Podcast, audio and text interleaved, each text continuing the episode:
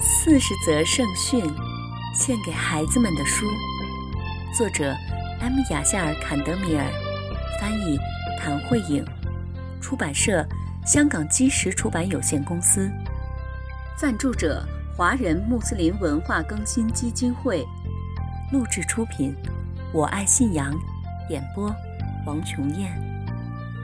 亲爱的小伙伴们。全能的安拉希望他的仆人们生活的幸福愉快，为此，他给我们派遣了先知，为的是告诉我们怎样才能获得幸福的生活。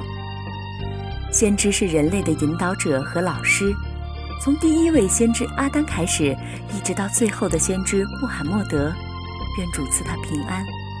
所有的先知都在告诉我们全能的安拉的戒律，以及我们应该怎样在今世生活。亲爱的小伙伴们，这本四十则圣训是专门为你们写的。我知道你们特别爱听故事，现在我们就来听故事吧。儿子，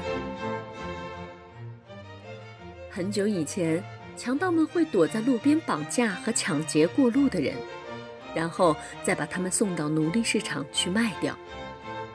这一天。一位可怜的老人被强盗抓住了。强盗头子这样对老人说：“如果你不想让我们把你卖掉，你得交一百个金币来赎身，只有这样，你才能获得自由。”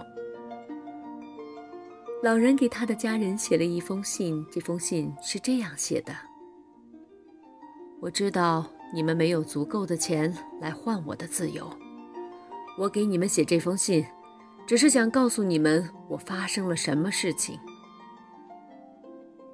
老人的儿子不但心地善良，而且非常勇敢。收到信后，他就找到了强盗。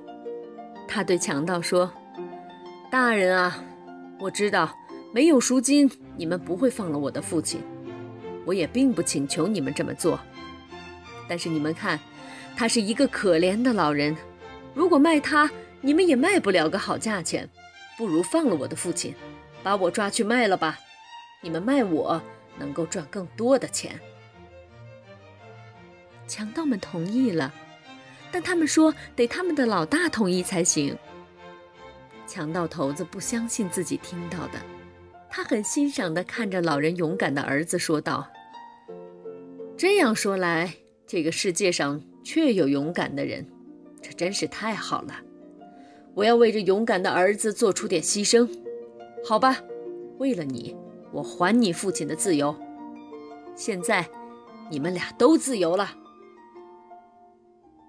老人和他那勇敢坚毅的儿子回到了家中，他们非常高兴，他们终于化险为夷了。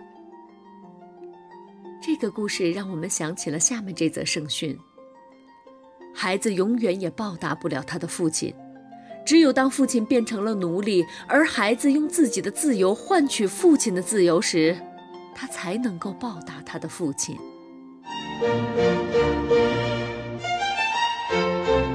小伙伴们，今天的故事讲完了，我们下次再见吧。四十则圣训，献给孩子们的书，我爱信仰录制。